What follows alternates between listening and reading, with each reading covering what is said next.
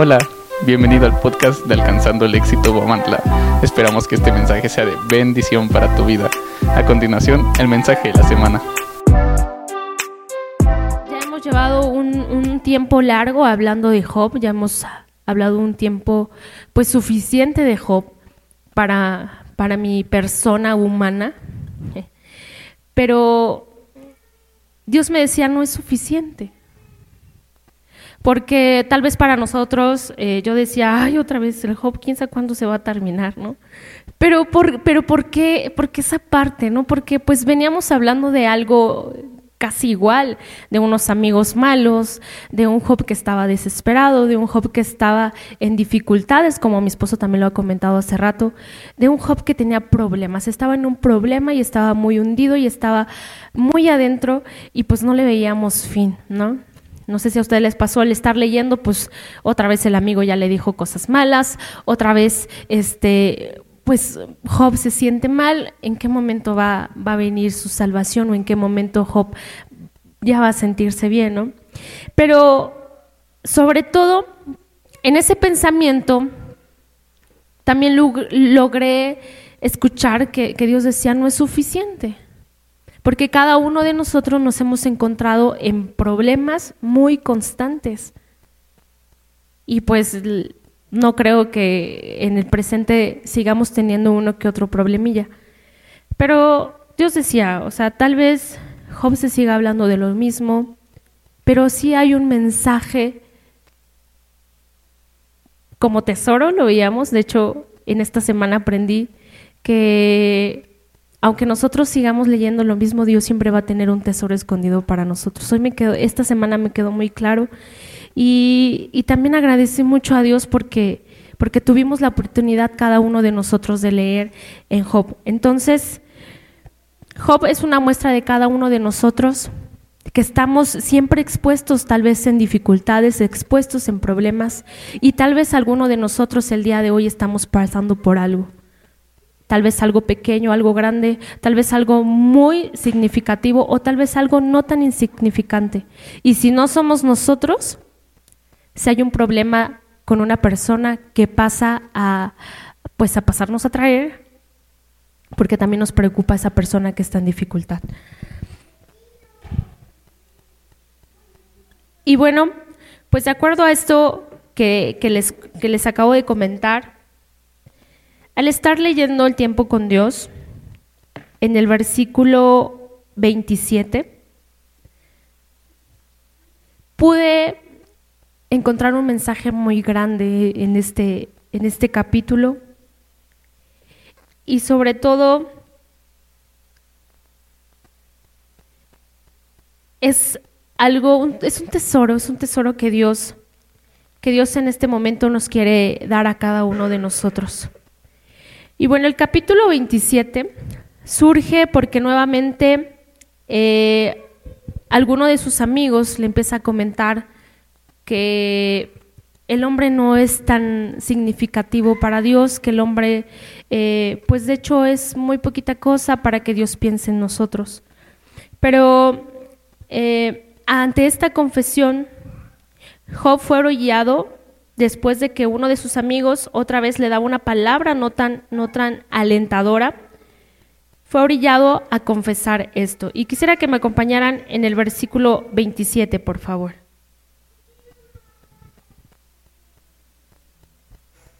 Perdón, Ok.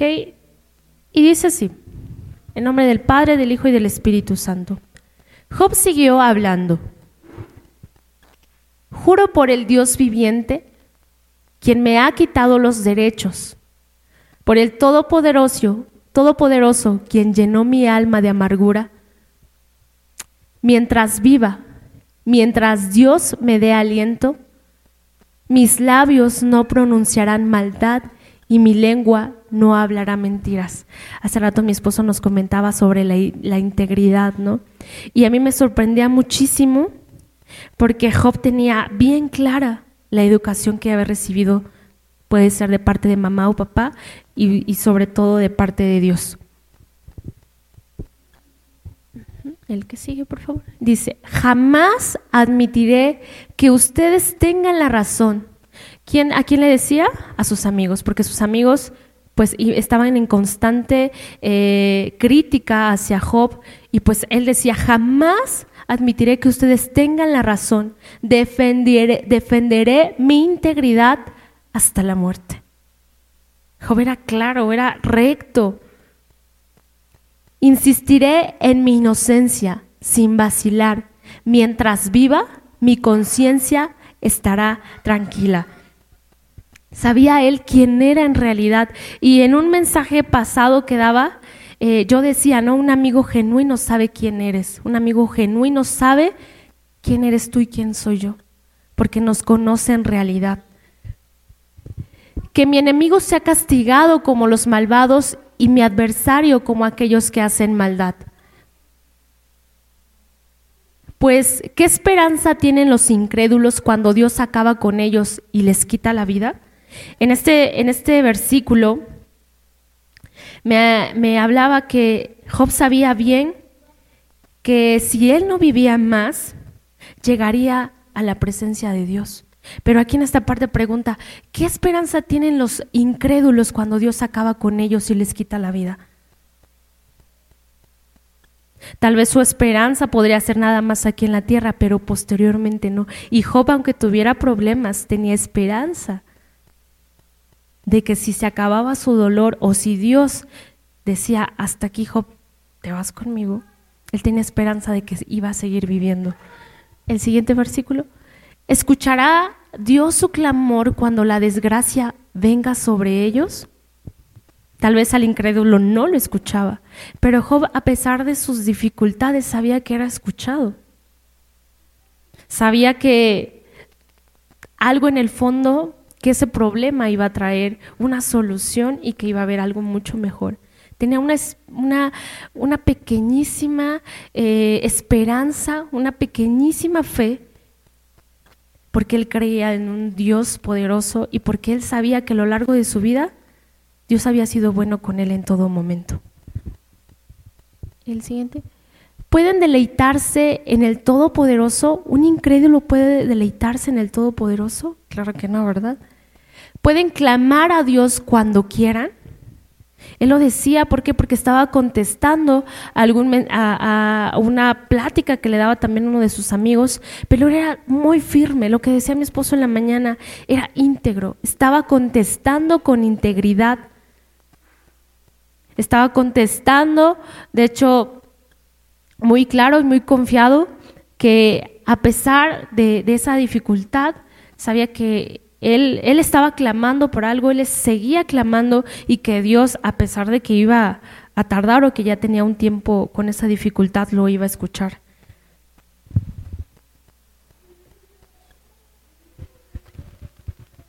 El que sigue, por favor. Yo les enseñaré acerca del poder de Dios no esconderé nada con respecto al Todopoderoso. Esto fue algo muy impactante para mí porque es una parte fundamental de este tema. Y dice, yo, ¿quién les iba a enseñar? Job. Yo les enseñaré acerca del poder de Dios. ¿Por qué les, por qué les estaba diciendo eso que les iba a enseñar? Porque lo conocía, porque sabía quién era Dios y porque sabía quién era el mismo Job. No esconderé nada con respecto al Todopoderoso. Hay estos cuatro versículos que parten eh, a este tema que Dios me dio. El, primer versículo, bueno, el, el, el, versículo 4, si me gustaría que me lo proyectaran, por favor. Este primer versículo dice, mis labios no pronunciarán maldad y mi lengua no hablará mentiras. Job era educado y sabía quién era. El siguiente, por favor, el 5. Jamás admitiré que ustedes tengan la razón. Defenderé mi integridad hasta la muerte. ¿Por qué iba a defender su integridad? Porque él estaba marcando una línea con autoridad de que a pesar de que le estuvieran diciendo, no iba a, caer en esas en esas críticas de sus amigos. El versículo 6, insistiré en mi inocencia sin vacilar, mientras viva, mi conciencia estará tranquila. ¿Por qué insistía en su inocencia? El tema, de, el tema de hoy lo titulé Hay autoridad en aquel que sabe quién es.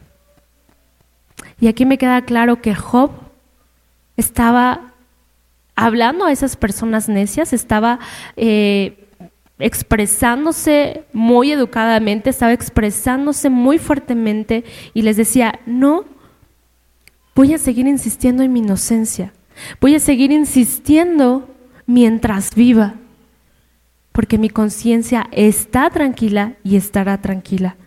Y el otro versículo también, el, 11, el, versículo 11 nos dice, yo les voy a enseñar en cuanto a la mano de Dios y no esconderé lo que hay para con el omnipotente.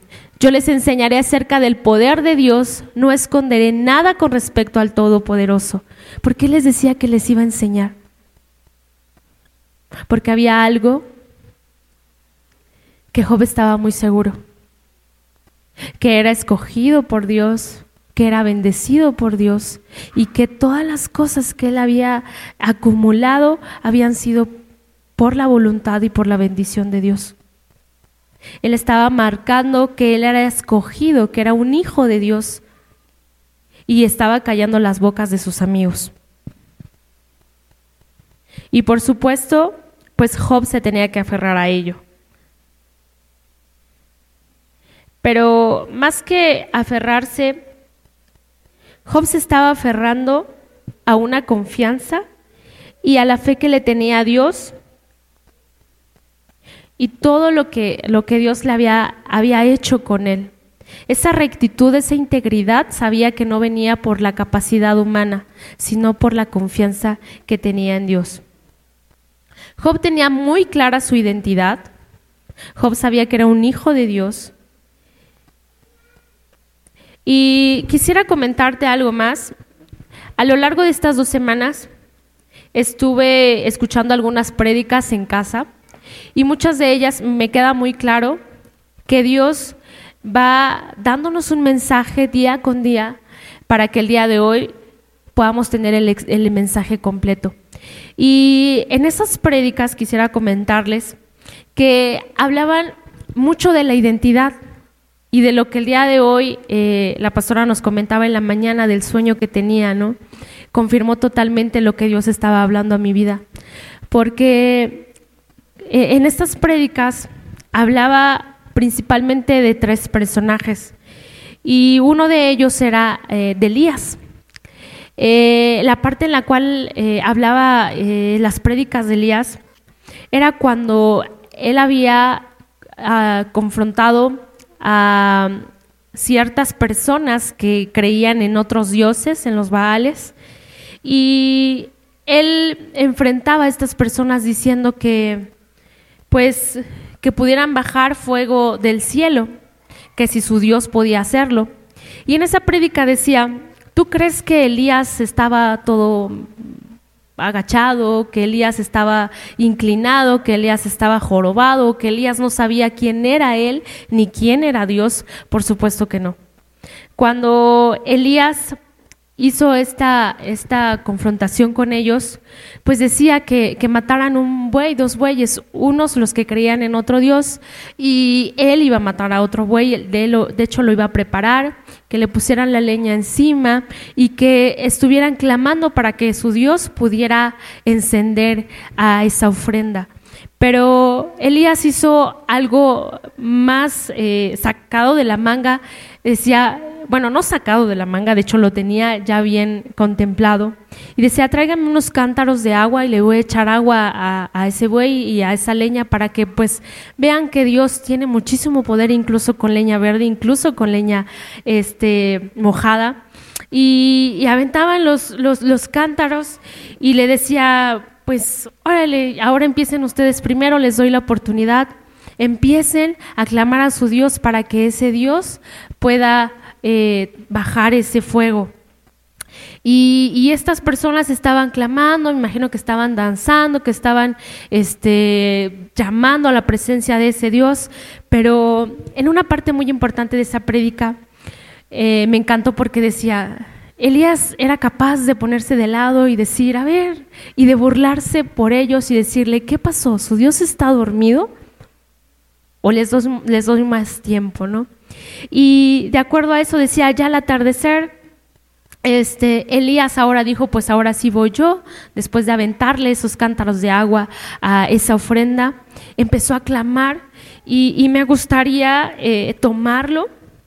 Está en Primera de Reyes, capítulo 18, el versículo 36. Creo que es importante.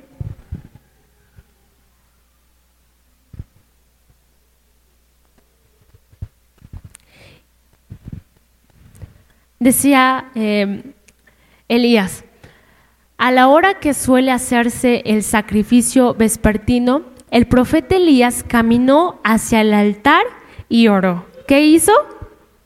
Oró. Oh Señor, Dios de Abraham, de Isaac y de Jacob, demuestra hoy que tú eres Dios en Israel y que yo soy tu siervo. ¿Qué le dijo aquí? ¿Yo soy tu qué? Yo soy tu siervo demuestra que yo he hecho todo esto por orden tuya. Esta parte también me impactó porque hay una identidad aquí en este momento y Elías dice, yo soy tu siervo. Y en esa prédica estaba tan tan excelente, me, me gocé muchísimo porque decía, o sea, Elías estaba tan parado allá arriba con Dios que él andaba en la calle, decía, y y, sus hombros estaban muy parados y decía, él sabía quién era Elías, él sabía quién era Dios. Y otro personaje decía, Moisés. Moisés también sabía quién era, aunque en su momento tal vez tuviera dificultades, decía, aunque con ese defecto de, tartamudez, decía, cuando Dios mandó hablarle a Faraón, decía, Moisés hablaba con seguridad porque había alguien que lo estaba respaldando. ¿Cuántos sabemos que Moisés iba respaldado por Dios? Cuando Dios lo mandó y dice, ve tú, yo voy a hablar por ti. Tu presencia va conmigo. Y de hecho también Moisés decía, ¿no? Si tu presencia no, no va conmigo, entonces no me dejes salir de aquí. Moisés sabía quién era. Ahí, Moisés nos muestra nuevamente una identidad. Hijo, siervo, o un obrador, un obrero. Y otro, otro, otro personaje muy, muy, muy importante decía que era Jesús.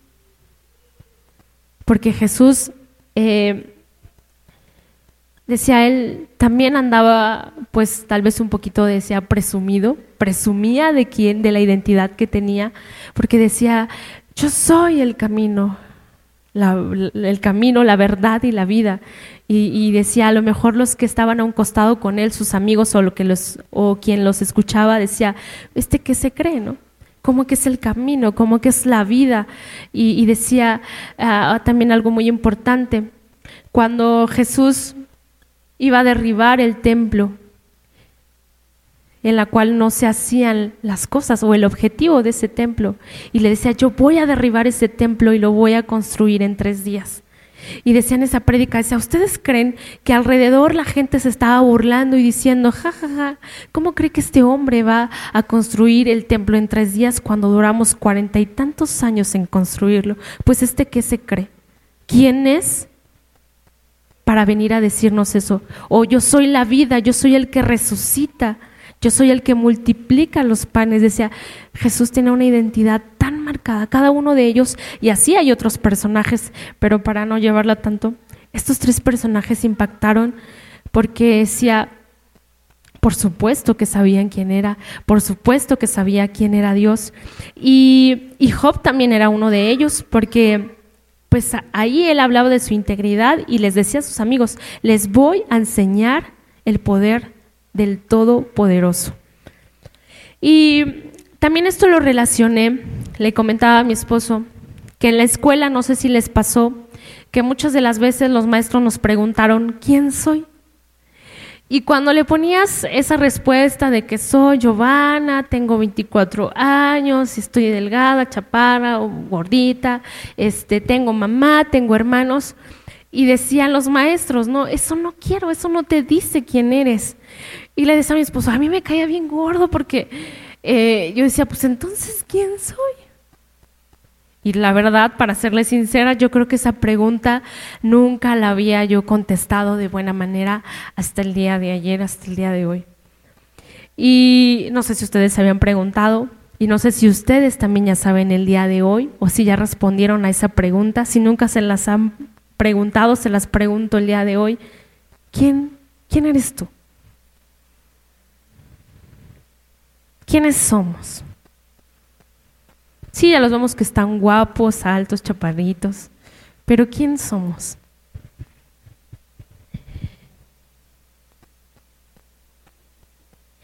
Y de acuerdo a esta actividad, al, no tener una, una, una respuesta bien, bien resuelta, el día de ayer Dios me decía,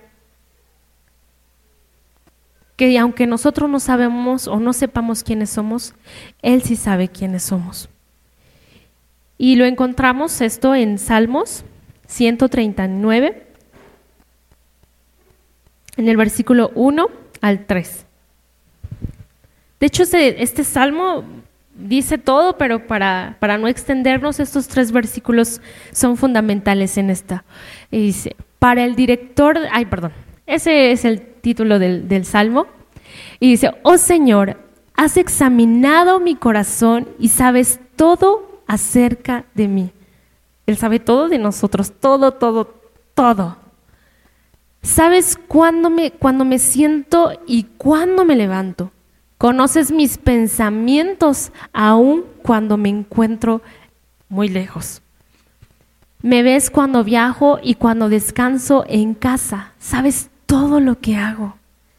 Y en este momento, les digo, todavía estaba yo contestando mi, pregunta de quién soy y decía, ay hija, pues aunque todavía no sepas quién eres, o aunque lo sepas pero a medias, yo sí sé quién eres. Conozco tus pensamientos más bonitos, más malos. Conozco, incluso te veo y sé el actuar que vas a tomar, aunque te escondas o aunque estés de lejos. Y hoy, Dios sabe quiénes somos. Si tal vez el día de hoy venimos todavía sin alguna identidad, Dios nos las va a dar en este momento.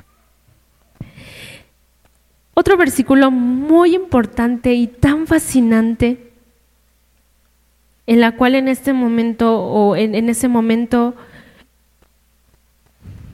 caí en lágrimas, porque tal vez no lo había visto de esa manera o tal vez no le había dado ese enfoque tan importante.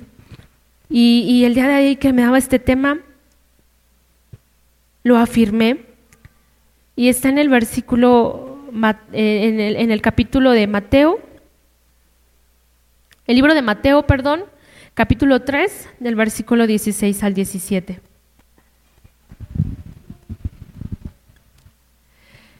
Aquí habla del, bautismo de, de, Jesús y dice, después del bautismo, mientras Jesús salía del agua, los cielos se abrieron y vio al Espíritu de Dios que descendía sobre él como una paloma.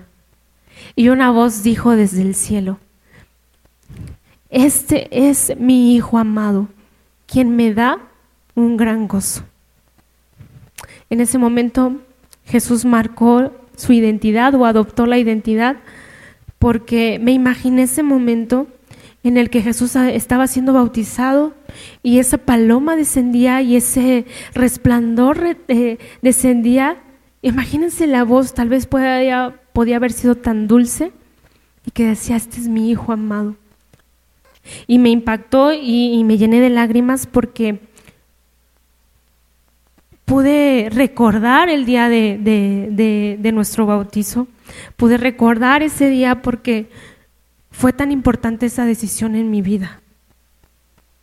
Yo creo que la decisión más importante que jamás había tomado.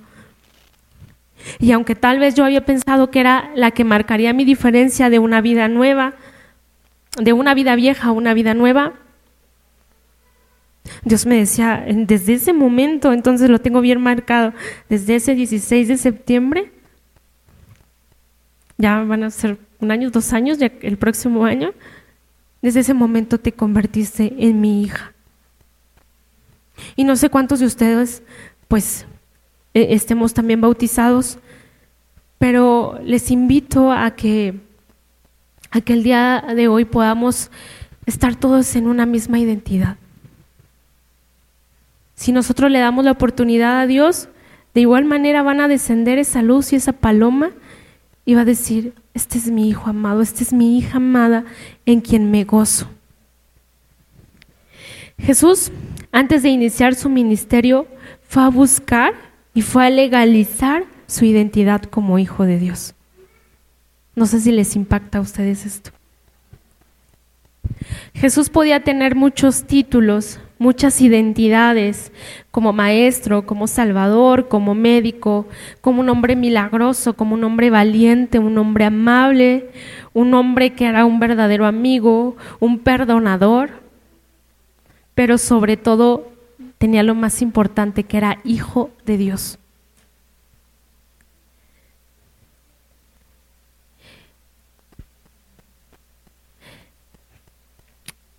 Jesús podía vencer todo, como, sus, como si tuviera poderes, poderes mágicos, porque tenía la identidad de Dios.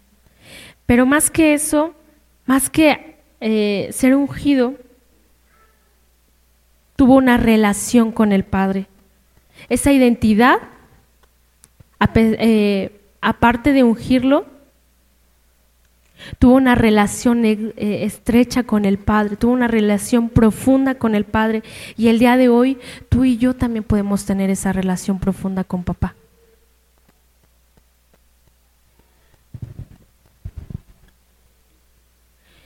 Espero que estén todavía conmigo y que les sorprenda que como hijos heredamos la gloria de Dios. Hace rato cantábamos y decíamos, de gloria en gloria te veo, Dios. Y es cierto, como hijos estamos heredando gloria en gloria. Y el alabanza también de me asombra porque decía, nuevamente ahí recalcando que su gloria iba a estar con nosotros, su amor, su valentía, su fuerza, su gloria, su gracia, su perdón y va a estar con cada uno de nosotros por esa identidad tan grande que tenemos cada uno de nosotros. Si decimos que somos merecedores, que somos sus hijos, pero a veces desconfiamos y empezamos a temer o a titubear y nos colocamos nosotros mismos cadenas de opresión. Nos colocamos, ¿por qué? Porque las dificultades como, como podía haberlas pasado Job o cada uno de nosotros, hacen que, que pensemos que tal vez no somos dignos, que pensemos que tal vez de esa no vamos a salir, que pensemos que Dios no nos escucha. Pero, de, eh, pero esa es la parte en la que el enemigo quiere tomar nuestra confianza y tomar nuestra identidad. Porque el día de hoy a ti y a mí nos dice Dios que somos sus hijos. Somos su tesoro.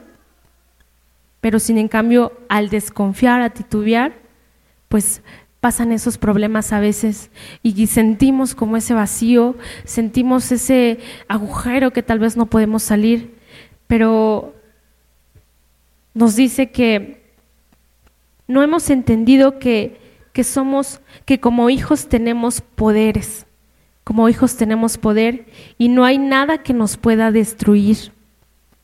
No hay nada que pueda con nosotros. Job, a pesar de, todos esos problemas que tenía, de todas eh, esas eh, palabras que sus amigos le decían, no había nadie que lo destruía porque decía, yo les voy a enseñar, yo voy, no voy a caer en, en decir malas palabras, yo no voy a ser engañoso, yo voy a pelear para que crean en mi inocencia y sobre todo voy a seguir luchando para que conozcan a Dios. Él tenía bien en clara esa identidad.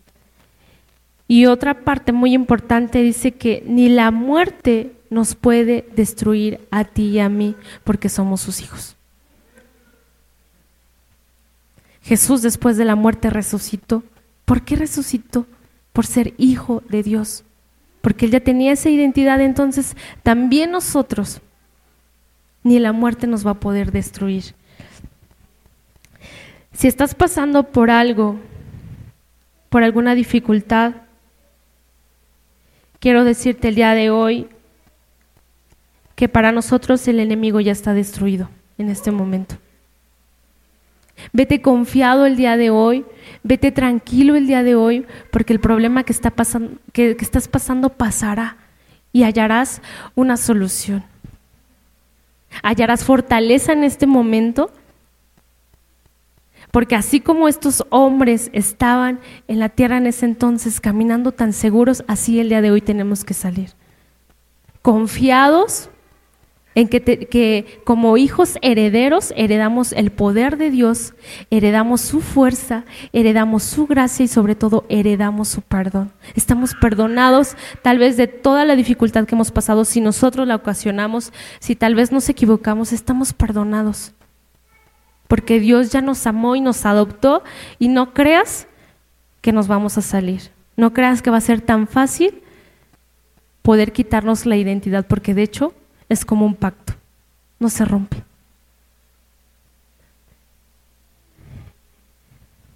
Confiemos, conozcamos al Padre, amemos nuestro título como hijos, amemos nuestra identidad y por nada del mundo la dejemos soltar o empezar a dudar. Hoy les quiero comentar que en este año tuve una promesa divina también de parte de Dios y esa fue que nunca me dejó sola, nunca me ha dejado en este momento y nunca me dejará. Porque si tuve una pregunta en este año que le decía, Señor, ¿por qué me dejaste sola? ¿Por qué me abandonaste? Pero Dios responde y me dijo, yo nunca te abandoné, ¿qué te pasa? Nunca te he abandonado ni nunca te abandonaré. Y por más sola o, que tus dificultades sean más grandes, jamás pienses que papá te dejará sola. Tal vez otras personas, pero yo no.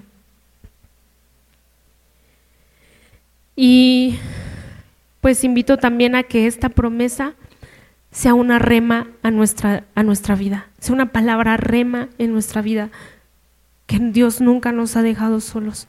Dios nunca nos dejará porque tú y yo ya tomamos ese, esa identidad.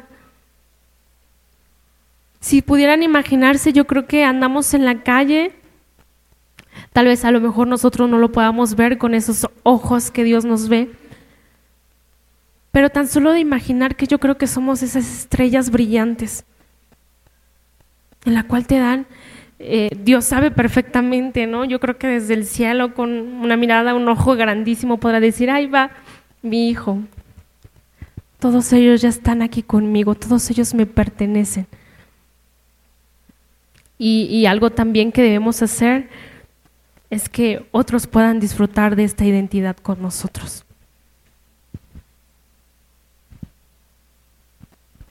Así como Job defendió su inocencia y su identidad, Así debemos defender que somos buenos hijos y que Dios va a seguir obrando en nosotros. Un buen padre que es Dios entregó a su hijo como ofrenda. Y en, este, en esta parte de, de mi tema, algo hubo tan profundo, porque ahorita gracias a Dios estoy disfrutando de gozo, estoy disfrutando de paz, pero me hizo pensar que si Dios mismo entregó a su Hijo, hemos llegado a pensar que Dios no ha hecho todo por nosotros, o que Dios no ha hecho lo suficiente para mí, o que tal vez no ha contestado esa, esa oración que tanto pedimos, o que tal vez no fue de la manera que nosotros queríamos, pero a lo largo de este tema, Dios me dijo, no lo necesitabas, no era tu tiempo, pero hay algo más importante que eso que tanto pedías, que eso que tanto llorabas, hay algo más importante que te entregué a mi hijo como ofrenda para que disfrutaras de todo, todos los beneficios que Dios nos da, para que disfrutaras de mi perdón, para que disfrutaras de mi, de, mi amor, de mi perdón, para que disfrutaras de esa comunión que tú y yo ahora tenemos. Olvida las cosas pasadas, ya pasaron, y enfócate en este presente, en mi ofrenda que te di a ti y que ahora, pues por consecuente, tú y yo tenemos en este momento. Jesús es lo más valioso y al mismo Jesús lo convirtió en una promesa para disfrutar del reino prometido, de la tierra prometida en la cual tú y yo vamos a estar. Tenemos siempre la atención del Padre, tenemos siempre la atención de papá. Y, y sobre todo, nosotros somos parte de Él, somos su pertenencia, pero también debemos nosotros discernir que el Padre nos pertenece a ti y a mí. Ese fue el mensaje que, que a mí me dio, hija, tú eres mía, pero si no te queda claro, yo te pertenezco. Yo, el Dios Todopoderoso, Creador del cielo y de la tierra, del universo, que hizo la luz en medio de la oscuridad, te pertenezco a ti. Si no te queda claro que tú eres mi hijo y que estás en mis... Decía ahí que tal vez no tiene favoritos, pero sí estamos escogidos. Si no te queda claro, yo te pertenezco, mi corazón te pertenece. ¿No es suficiente?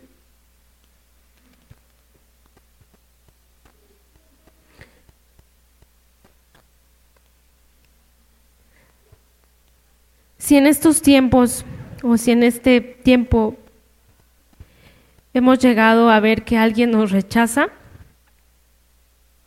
tenemos la atención de papá. Si las cosas andan mal, no estás solo. Dios te está viendo. Tenemos la atención de papá. Si la crisis, si tú estás pasando por una crisis, te sacudieron y te revolcaron, tienes la atención de papá. Si estás o estamos mal económicamente, tenemos la atención de papá. Si hay enfermedad en nuestros cuerpos, tenemos la atención de papá. Dios no nos deja de observar. Dios no nos deja de mirar a cada momento las 24 horas del día, todos los días del año. Papá nos ve en todo momento. Papá está con nosotros y el día de ayer habían unas, estaba yo buscando, como le decía, para poder concluir e, este tema, para poder este, desarrollarlo, porque luego me cuesta mucho. Hubo una parte eh, muy importante y algo que me hizo llorar mucho tiempo, que me hizo amar tanto este tema y fue una imagen.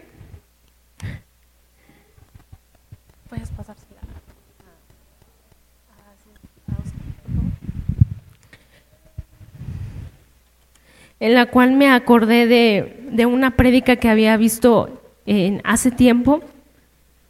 Me acordé de ella y, y ese pastor enseñaba una imagen y se me vino a la mente y el día de hoy quisiera mostrárselas para que quede bien claro lo que la identidad que tenemos cada uno de nosotros, para que quede bien claro que Dios está con nosotros en todo momento. Y sobre todo porque me hizo recordar algo que pensé que había sanado. Resumiendo mi tema, Job estaba defendiendo una postura. No solo estaba defendiendo una postura, no solo estaba defendiendo su situación, no solo se estaba excusando, no solo estaba tratando de quedar bien, no solo quería evadir a sus amigos, sino que estaba defendiendo con autoridad su identidad. Y ayer al ver esta imagen, Dios me recordó y, me decía, tal vez muchas de las veces has necesitado ese abrazo, tal vez muchas de las veces necesitaste a mamá o a papá.